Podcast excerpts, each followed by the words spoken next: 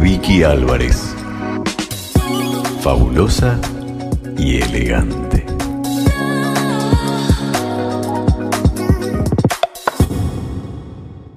Bienvenidos esta noche de noviembre a Fabulosa y Elegante, como siempre a las 20 horas por RSC Radio. Escucha cosas buenas, un programón. Increíble estar en noviembre, no se puede creer, así que bueno, ya empezando nuestro programa. Quiero contarte que empieza un mes terrible de eventos, pero esta semana también tuvimos un montón. Entre lo más destacado voy a destacar el té mágico que organizó Make a Wish Argentina en el Palacio Duo, como todos los años, maravilloso, obviamente a cargo de su presidenta Mónica Parisien. Así que bueno, ahí estuvo Fabulous también by Vicky Álvarez colaborando con esta fundación que adoro, porque la verdad que si querés podés acercarte de manera privada a Make a Wish de Argentina y ayudar con un granito de arena, como digo yo, cada uno de nosotros lo puede hacer, un montón de niños que están esperando que sus sueños sean cumplidos. Y bueno, todo este tipo de eventos que se hacen son para recaudar fondos para la fundación, para conseguir cosas que esos niños están esperando, pero si vos querés de manera particular, también podés acercarte en forma privada y ser un cumplidor de sueños para esos niños. Así que bueno, destacar que el evento fue maravilloso, también agradecer a Infobae, que siempre nos da un, lugar de difusión a mi cuenta y a tantas cuentas y tanta gente que colabora en este tipo de eventos. Vicky Álvarez. Fabulosa y elegante.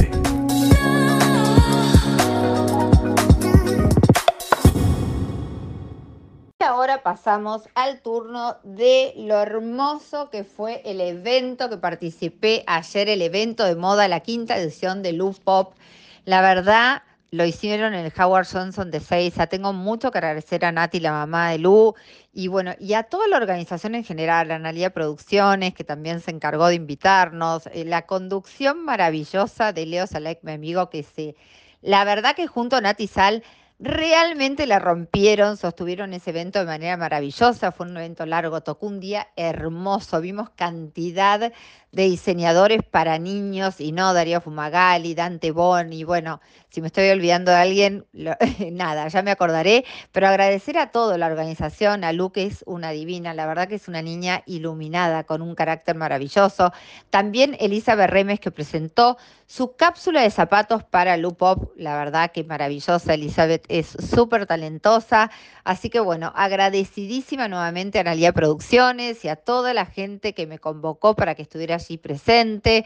Me encontré también con amigos como Joana Salmeri y también Vadora Producciones, con Sergio. Así que bueno, pasamos una jornada increíble que se desarrolló como hasta las 8 de la noche. Tocó un día fantástico. Así que bueno, gracias, gracias que nos sigan convocando para estos eventos también que fueron hechos para la Fundación Más Humanidad. Este evento fue para esa fundación.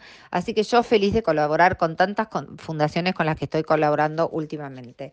Hoy tenemos en tema coaching la comunicación asertiva y efectiva. Estuvimos hablando de la escucha activa, las comunicaciones y demás. Lo importante que es cuando hablamos la palabra, lo que le llega al otro, la interpretación, que hace lo mismo. Pero bueno, te voy a hacer una pregunta. Si alguna vez pasaste por cambios importantes en tu vida, de trabajo, de situación matrimonial, de noviazgo, cómo te sentiste y cómo te manejaste con esos cambios, qué herramientas empleaste, cómo lo fuiste manejando, te diste cuenta que tenías como algunas habilidades especiales que usaste, que otras veces no habías usado, así que bueno, todo esto es muy importante a la hora de enfrentarnos a cambios. Sobre todo, como yo siempre digo, aceptar el cambio, ¿no? Porque reconocerlo, verlo, es la posibilidad que nos da de elegir qué herramientas vamos a usar, tanto sea en la vida profesional, en una empresa, desde implementar un nuevo software, cuando nos cambian la computadora, nos cambian de escritorio, ¿no es cierto? Y en la vida personal, por una persona también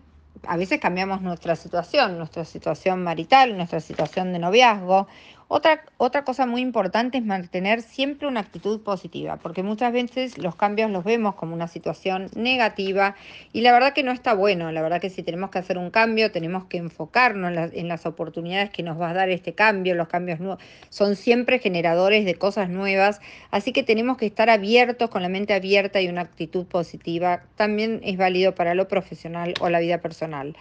Desarrollar resiliencia, obviamente, ser resilientes al adaptarte a cambios y saber que no todo va a ser lo mismo, que vamos a tener cosas nuevas, nuevas cosas por aprender, caminos por desandar. Bueno, ser una persona resiliente, aprender, aprender de todo lo que nos llega, tanto sea en, vuelvo a repetir, en vida personal o en nuestro trabajo y también establecer unas metas que podamos realizar, no metas divagues, no nos hacemos siempre, como les digo, no miremos al otro, miremos lo que tenemos nosotros de herramienta, aquellos lugares a los que queremos llegar y enfoquémonos, como les digo, en esas cosas, siempre con manera positiva, eh, pensando hacia el futuro. ¿Qué se puede hacer también cuando a veces no encontramos herramientas? Nos damos cuenta que por ahí no tenemos todas las herramientas. Bueno, buscar un apoyo en aquellas personas en quien nosotros nos referenciamos, aquellas personas que nos fueron útiles para nuestra vida. Así que bueno, te dejo con este pensamiento de hoy para que lo metas en tu cabeza y pienses en todo esto que te dejo. Vicky Álvarez. Fabulosa y elegante.